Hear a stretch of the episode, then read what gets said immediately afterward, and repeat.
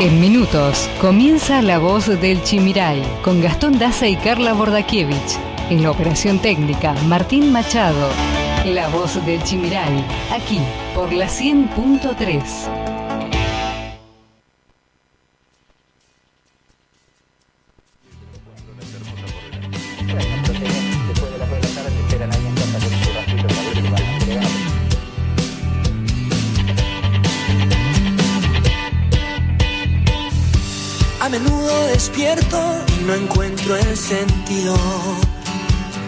Aunque siempre me siento tan feliz de estar vivo. Cada tanto pregunto qué podría haber sido. Si tomaba otro rumbo y hacia otro.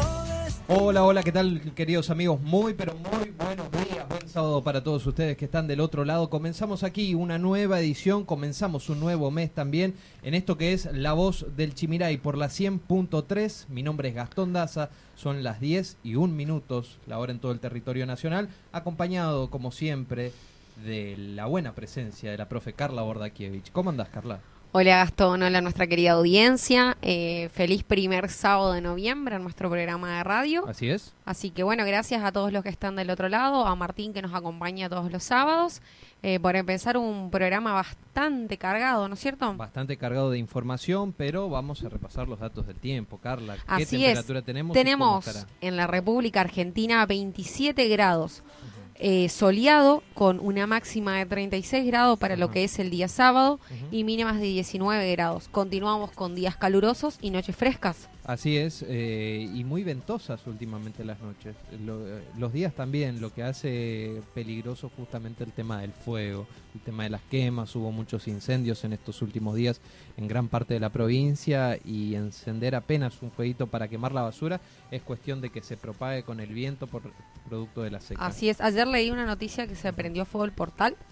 Sí, sí, sí, allí en inmediaciones al cementerio Portal, allí de Posadas, también hubo varios incendios en la semana. Tenemos una semana cargada de información, hay mucha información a nivel local, provincial, tenemos información a nivel nacional E e, internacional. internacional. Hoy no nos fuimos. a olvidar. Hoy nos fuimos. Nos fuimos y vamos a estar abordando desde muy de cerca lo que han sido las elecciones de Estados Unidos, con un Joe Biden cada vez más cerca de la Casa Blanca, un Donald Trump eh, a- denunciando fraude y pidiendo a la justicia un recuento de votos. La mirada está puesta en este momento en Georgia y Pensilvania, creo que todavía son eh, los datos que quedan por escrutar y ya está por definirse prácticamente la elección de los Estados Unidos, el país más potente del mundo, sin no duda. quiere dejar la presidencia. No quiere dejar la presidencia. Bueno, pero vamos a estar hablando de estos temas. Tenemos una agenda cargada también de entrevistas. Eh, ya paso a comentarles, queridos amigos, que a las 10 y 30 la vamos a tener aquí a la concejal de Apóstoles, eh, Agustina Prates. Vamos a estar hablando de distintos temas. Uno de ellos, los proyectos. Los proyectos que avanzan y los proyectos que, que los frisan. Se los frisan, se los O- patean para más adelante. o Vamos que a quedan ahí en stand-by. Después vamos a estar hablando con Javier Zafrán, él es el secretario de Hacienda Municipal, vamos a hablar un poquito de los números, el Black Friday que está dando buen oxígeno económico a los comercios, al comercio local, esperemos que esté ayudando, vamos a ver qué, qué ventas se registraron los primeros días y hay mucho para hablar respecto al presupuesto, Carla. Así es, presupuesto 2020, que ya tenemos por ahí números, cifras de lo que va a ser salud, educación, trabajo, ¿Cuánto se va a destinar a cada área? a cada área, exactamente. Luego vamos a estar hablando con Sebastián Slovallen, él es ministro de Turismo de la provincia de Corrientes y así la provincia de Corrientes ha sido la primer provincia en habilitar el turismo a nivel nacional, o sea, la llegada de turistas de todo el país a la provincia de O Corrientes. sea, se, se extiende eso que habíamos hablado programas atrás de, lo, de Ituzaingó, que No. tendrías que tener... eso no era turismo, eso era la visita a la ciudad de Ituzaingó aquellas personas que tengan una propiedad Ajá, o, o familiar. Y lo mismo para las personas vecinos de Ituzaingó para salir del municipio. Eso era exclusivamente para aquellos, repito, con propiedades o familiares. Para allí. Ituzaingó, Ahora lo que se habilita es el turismo. en toda General. la provincia de Corrientes. Ituzaingó, Paso de la Patria, eh, los esteros de Liberá. ¿Piden hisopado son- para ingresar? Eso lo vamos a Ah, preguntar. bueno, Eso- adelante. Todos esos temas vamos a abordar justamente con el ministro Sebastián Eslovallen, ¿eh? ministro de la provincia, ministro de Turismo de la provincia de Corrientes. Para cerrar el programa, cerca de las 12 menos cuarto, vamos a estar con una entrevista exclusiva. Lo vamos a tener a Mariano Cucio. Él es abogado, eh, es experto en política internacional, fue embajador también en Israel y Costa Rica, es miembro de lo que son el Comité de Relaciones Internacionales de la Argentina, así que con él vamos a abordar de lleno lo que han sido las elecciones de Estados Unidos, que minuto a minuto, repito, se están definiendo, y también de la relación que puede llegar a tener la Argentina con un Joe Biden como presidente de los Estados Unidos, porque es muy importante, aunque, aunque no lo crean, y también respecto a la política internacional que está llevando adelante este gobierno de Alberto Fernández. Así que con estos anticipos arrancamos esta edición de sábado 7 de noviembre. Ya nos acercamos a fin de año, Carla.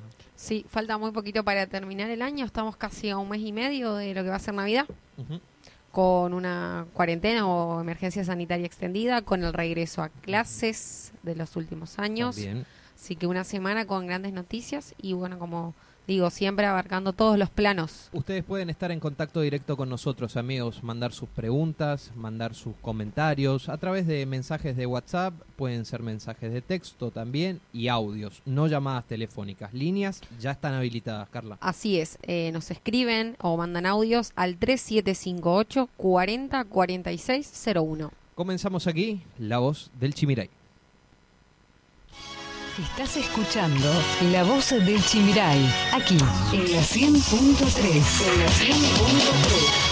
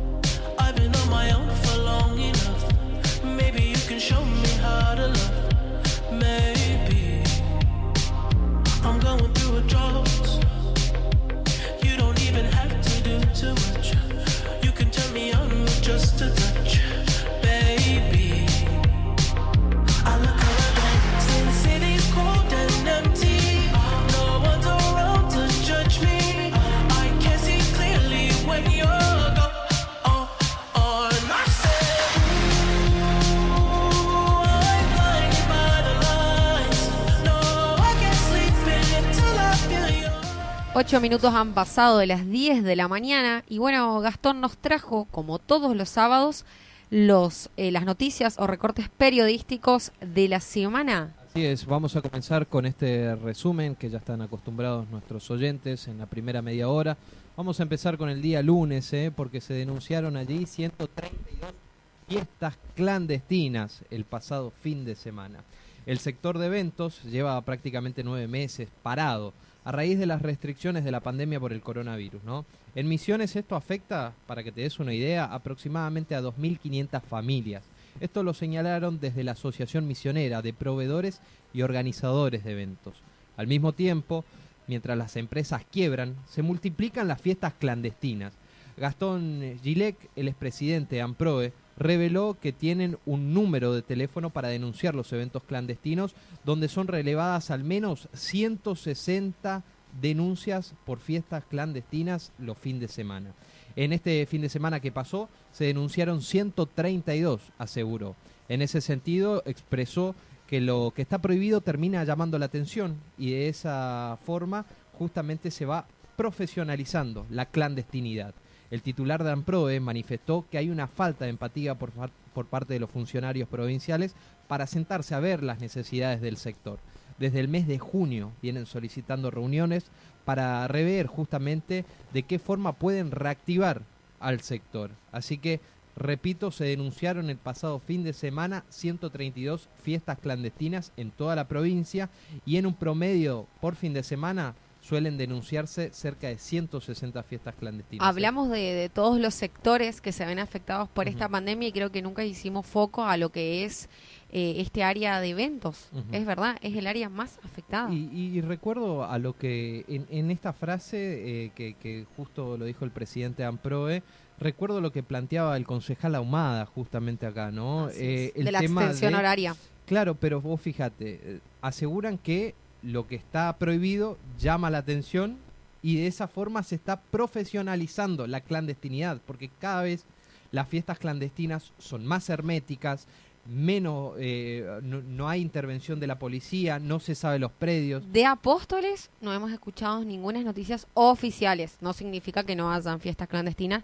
pero es una realidad tanto de los de las personas u organizaciones que realizan fiestas o que estaban a cargo de boliches, como también de los jóvenes. Sin duda. Necesitan salir y creo que ahora lo, lo volvemos a poner en las aulas y, y lugares de esparcimiento. Bueno, eh, es un tema a plantearse. En octubre se marcó un nuevo salto en los patentamientos en la provincia de Misiones. Octubre del 2020 los patentamientos en Misiones se mostraron nuevamente con un importante crecimiento, tanto en autos como en motos, posicionándose en ambos casos entre las primeras dos provincias del país con mayores alzas interanuales, segunda en autos y primera en motos, según un informe publicado por la consultora política Chaco. Es así que en nuestra provincia se patentaron 632 automóviles, representando una suba interanual del 35,3%.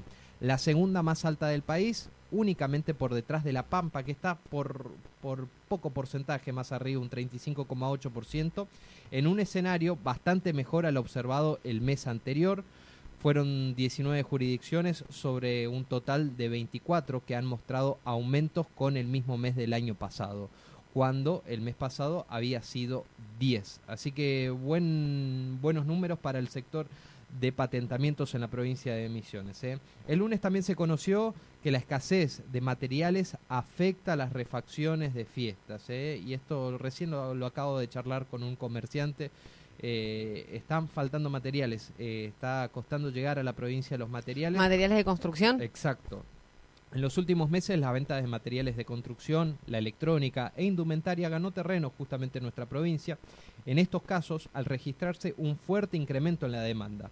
Sin embargo, producto de parte de- del parate de algunas fábricas en el interior del país al, al detectarse casos de COVID positivo, porque imagínate, hay un empleado que le dio COVID positivo y tiene que cerrar la fábrica. Se tienen aíslan todos. Claro, bueno, esto se está dando mucho en el interior del país y bueno, esta situación genera preocupación en otros sectores, sobre todo a fin de año, cuando generalmente hay una suba en los pedidos para tener la casa a punto para la temporada veraniega o también para la adquisición de algunos regalos para las fiestas de fin de año. ¿eh?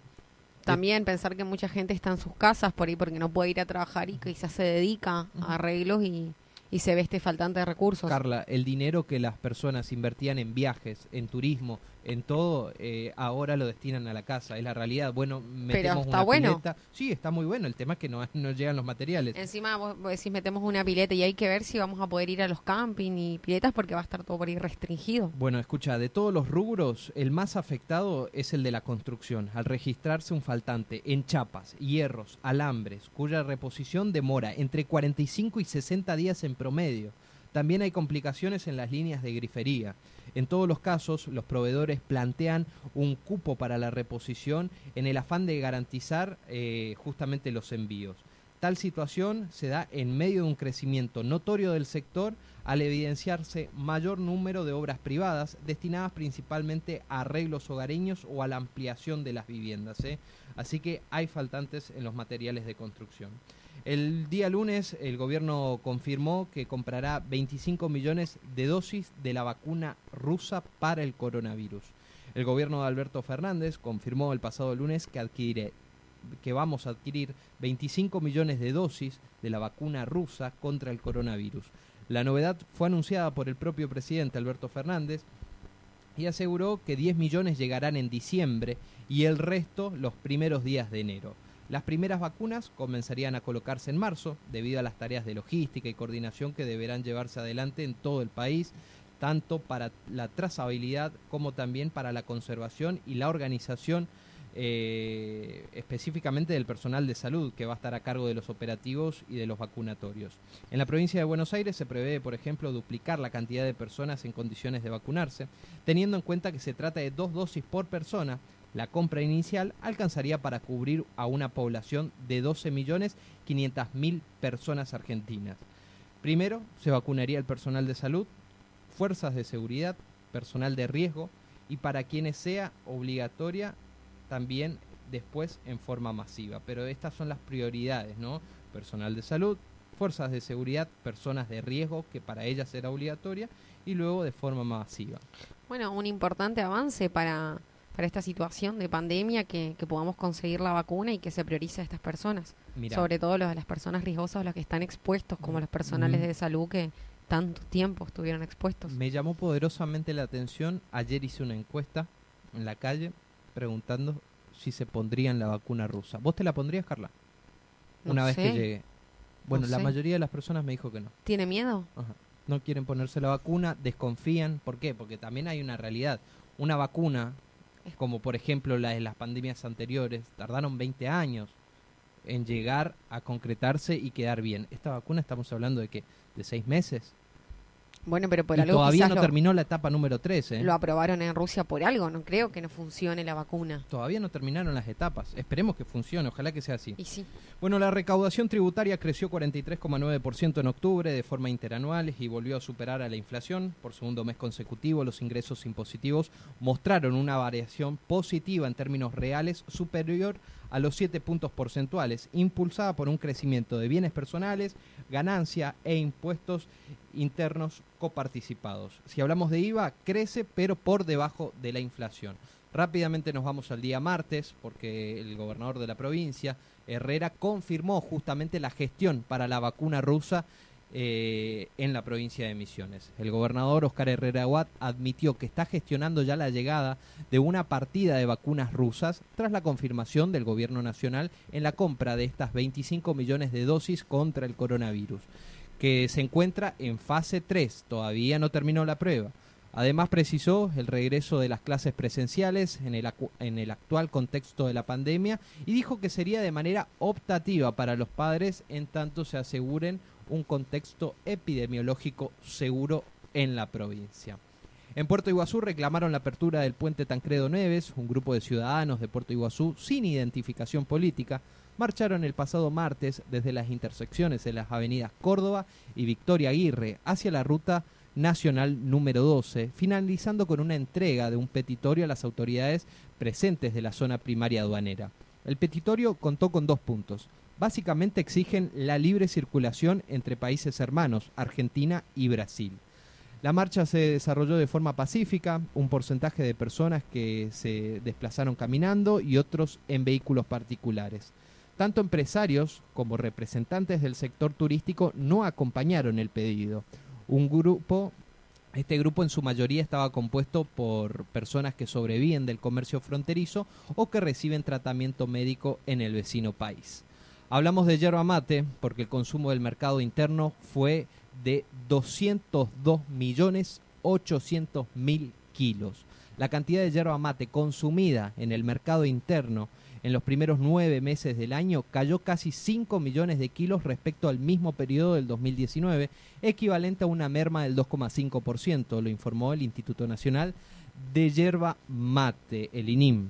De acuerdo a los datos estadístico- estadísticos, entre enero y septiembre del 2020, el consumo de la yerba mate en el mercado interno fue de, repito, 202 millones 800 mil kilos contra 207 millones 800 mil kilos a diferencia del mismo periodo del 2019. En cuanto a las exportaciones, eh, tenemos que hablar de 2.890.000 kilos que fueron enviados al exterior y un acumulado de 31.005.000 kilos de yerba mate para los primeros nueve meses del 2020. Pasamos a otro tema del día martes y hablamos de la Corte Suprema que restituyó a los jueces desplazados por el kirchnerismo. Es así que en la tarde del martes se determinó que los jueces Leopoldo Bruglia y Pablo Bertuzzi permanezcan en sus cargos hasta que el Consejo de la Magistra- Magistratura, lo digo bien, designe a los nuevos magistrados para ese puesto. En un fallo que salió con una votación 4 a 1, el máximo tribunal defendió la sustitución de los jueces de la Cámara Federal, indicando así las fuentes judiciales. En tanto, el caso del magistrado Germán Castelli se tendría que haber resuelto eh, en estos días anteriores. El día martes se realizaron las elecciones de Estados Unidos. ¿eh? Los resultados generales se van conociendo minuto a minuto hasta el día de hoy y repito, reflejan a un Biden cada vez más cerca de la Casa Blanca y a un Donald Trump que habla de fraude y pide el recuento a la justicia. Mientras tanto, los ojos están puestos en Pensilvania y Georgia, que son los, que, los estados que pueden llegar a definir el próximo presidente de la potencia más importante del mundo, o sea, los Estados Unidos. Pasamos al día miércoles, ¿te parece? Y hablamos de una amplia concurrencia de productores que se reunieron por temor a las usurpaciones. Esto se dio cita en San Pedro.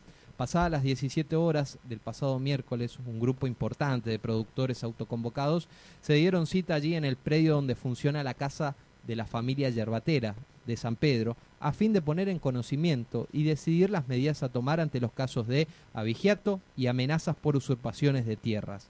Además, participaron también integrantes de la Fuerza Policial, Gendarmería, como así también concejales, diputados e intendente.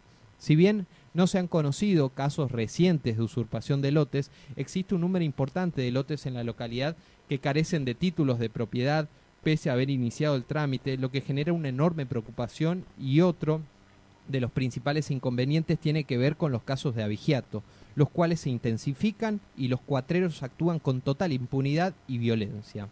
Este encuentro se realizó, repito, en San Pedro y allí se puso en evidencia la inquietud y fortaleza de los productores cuando se trata de luchar por defender las propiedades, el inmueble y los animales, que son resultado de su esfuerzo.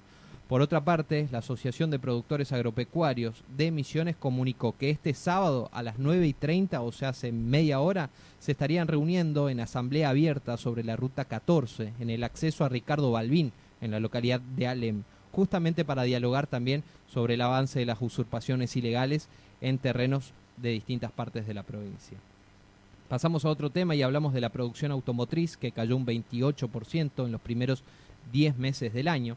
En octubre la producción local de vehículos alcanzó 28.706 unidades, un 10,7% menos que en septiembre, que fue un 9,8% por debajo de igual mes al año pasado, según los datos de la Asociación de Fábricas de Automotores Argentinas, y con este dato el sector automotriz solo tuvo un mes positivo en lo que va del 2020 y fue en enero muestra que la producción acumulada en los primeros 10 meses se ubicó en 194.445 unidades, vehículos de pasajeros y utilitarios estamos hablando, ¿eh?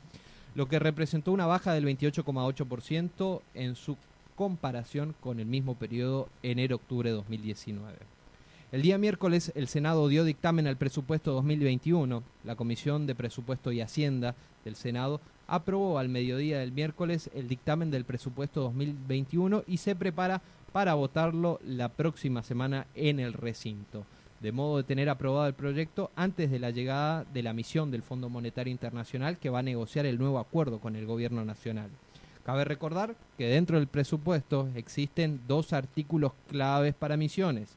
Por un lado, la creación del área aduanera especial, con la que pretenden seguir para todo el territorio una baja impositiva sin antecedentes a fin de resolver la competitividad con Brasil y Paraguay. A esto se suma también la extensión a otros puntos de la provincia como zona franca que se encuentran actualmente en Puerto Iguazú. Pasamos al día jueves. El día jueves se confirmó que el miércoles 11 de noviembre regresan los alumnos del último año de secundaria, Carla. El Ministerio de Educación, Ciencia y Tecnología de Misiones confirmó la realización de las actividades presenciales, la reanudación de las actividades presenciales de cierre de año a partir de la próxima semana. Por decisión del gobernador de la provincia, Oscar Herrera Watt, se autorizó la apertura de los establecimientos escolares de gestión pública y privada a fines de realizar actividades para los estudiantes del último año del secundario en todas sus modalidades. último año de educación superior y para la realización de las prácticas profesionales en la educación técnico-profesional, como también en las aulas talleres móviles. Así es, el día lunes eh, los profesores de quinto año en lo que es eh, nivel secundario y sexto año en lo que es escuelas técnicas, EPJA tercer año, eh, nos tenemos que presentar a ver cómo nos vamos a organizar porque son tres horas diarias, se van a respetar los turnos, turno mañana y turno tarde, entonces, eh, pero eh, son tres horas donde los 12 profesores, 13 profesores tenemos que combinar los grupos. Estamos hablando de grupos por ahí de 20, de 18, de 30 alumnos, donde no pueden haber más de 10 alumnos por aula. Y los ¿Se, va- chicos, ¿Se van a realizar en aulas cerradas o au- aulas abiertas? no en aulas cerradas. Mm. Eh, por ahí se, se establecen actividades interdisciplinarias con educación física y por ahí salimos al patio, pero la idea es esa, que máximo 20, 40 minutos estaremos con los alumnos y la idea justamente es este intercambio emocional y social. Y también creo yo que es una fue una sorpresa y una noticia que nos llamó a todos eh, porque fue muy rápida y también es una oportunidad para que los chicos terminen este año porque es muy difícil lo de la libreta abierta para ellos a fin de poder inser- insertarse en lo que va a ser su vida profesional en alguna universidad. Y seguimos con las noticias del día jueves. Sorpresa, otra vez subieron las naftas. Se volvió a aplicar un aumento de precios en los combustibles en las estaciones de servicio IPF de todo el país. Se trata de un incremento promedio de un peso con 50 o dos pesos, depende la gama de los combustibles, nafta o diésel. La suba ya se hizo efectiva en casi todas las localidades del interior de la provincia y desde la Cámara de Estaciones de Servicio del Noreste, CESANE, se confirmó que este nuevo incremento en los combustibles aseguraban que no había nada previsto y que no tenían conocimiento. Pero en fin, subió en promedio un peso con 50, dos pesos este producto. Cabe recordar que el último aumento que se aplicó hace tres semanas fue del 3,5%. La provincia de Corrientes anunció la apertura del turismo nacional, tema que vamos a estar abordando justamente con el ministro de la provincia de, Corrientes, explicando el sistema de prevención y los protocolos necesarios a tal fin. De esta manera se convirtió en la primer provincia en habilitar el ingreso de turistas de otros puntos del país. La presentación se llevó a cabo en Casa de Gobierno por el ministro de Turismo Sebastián Eslovallen, quien va a estar en línea en cuestión de minutos. También el secretario de Sistemas y Tecnologías de Información, Federico Ojeda. Los mencionados eh, permisos deberán tramitarse a través de la web permisos.corrientes.gov.ar, completando también una ficha de salud. Los turistas tendrán que cumplir con el distanciamiento social, usar tapabocas y también respetar los protocolos que ya están vigentes. Al tomar la palabra, el ministro de Turismo, Sebastián Eslovallen, remarcó la importancia de la visión estratégica en la agenda que, defendió, que definió el gobernador Gustavo Valdés, de ir trabajando en búsqueda del equilibrio entre las actividades del sector productivo como el turismo y el cuidado de la salud de los correntinos. La industria registró un crecimiento del 3,4% interanual en el mes de septiembre. Septiembre fue un mes positivo para la industria manufacturera, ya que la producción registró el primer crecimiento interanual en lo que va del 2020. De acuerdo a los datos arrojados este jueves por el INDEC, la actividad del sector trepó un 3,4% en comparación con el mismo mes del año pasado. Llegamos al día de ayer, día viernes, en Misiones, las universidades ya confirmaron no vuelven a las aulas. El gobierno nacional, recordemos, y recién lo dijimos, habilitó el retorno de las actividades presenciales en universidades e institutos del país, siempre cumpliendo con los protocolos y lineamientos generales que garanticen las medidas del cuidado de los trabajadores y estudiantes ante la pandemia del coronavirus. En la provincia, Alicia Boren, rectora de la Universidad Nacional de Misiones, UNAM, manifestó que dicha casa de estudios no regresará a las clases presenciales. Y Magno Ibáñez, rector de la Universidad del Alto Uruguay, UNAU, sostuvo, primero tenemos que ver la realidad de nuestra provincia. Por ende, en Misiones, en su gran parte las facultades no van a volver a la presencialidad. Advierten también que hay suspensión, hay suspensiones y subió el precio de la madera, ¿eh? El presidente de la Asociación de Madereros Forestales y Afines del Alto Paraná, Román Queiroz, sostuvo que ya comenzaron las suspensiones en algunos aserraderos y que el precio del ralio eh, se fijó en el Instituto Forestal Provincial y produjo un incremento en los precios de la madera, lo cual ocasionó una pérdida de competitividad con Corrientes, una provincia que compite con Misiones en el mercado forestal y que ya hace tiempo le pasó por encima. ¿eh?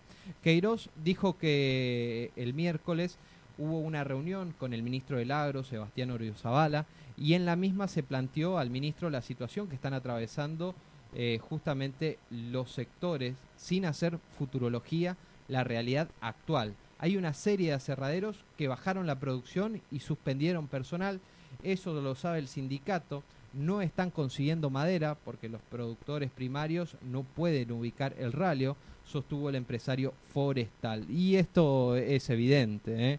miles de aserraderos que se están cruzando aquí al Chimiray, del Chimiray para el otro lado ya se están instalando, muchos que ya lo hicieron con tiempo y muchos que están analizando la posibilidad de irse. ¿eh? No hay zona franca aduanera que lo frene. Tabacaleros estiman una gran pérdida por la sequía. El presidente de la asociación de los plantadores de tabaco en Misiones, APTM, Omar Oslon, anticipó que habrá muchas pérdidas que a esta altura son imposibles cuantificar cuáles serán las pérdidas debido a gran parte de la escasez de agua de este año. Muchos colonos decidieron posponer la plantación de tabaco. El dirigente tabacalero explica que la falta de agua está afectando de manera menos esperada al sector de tabacaleros en épocas de, plan- que, de pleno crecimiento, justamente por las plantaciones tardías que tuvieron un año complicado. Esto decía Oslo en relación a la gran cantidad de productores que decidieron este año posponer el plantado de tabaco para evitar las heladas. Alberto Fernández en el día de ayer anunció el fin del aislamiento obligatorio en el AMBA, pero lamentablemente la medida no alcanza a todo el país. Desde Olivos el presidente indicó que el distrito pasará a una etapa de distanciamiento preventivo social y obligatorio. Las medidas más restrictivas continúan en 10 provincias y en 10 distritos específicamente y serán hasta el 29 de noviembre.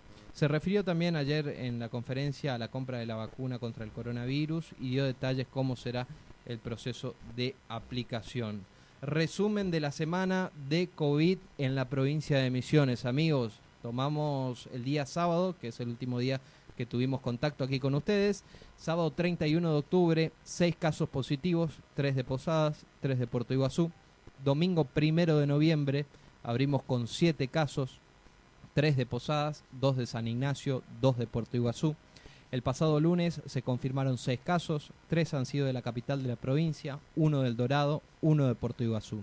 El martes 3, 9 casos confirmados, fue el día que más casos tuvo, 3 casos de Posadas, 3 de Puerto Iguazú, 2 de Santo Pipó, 1 de Banda.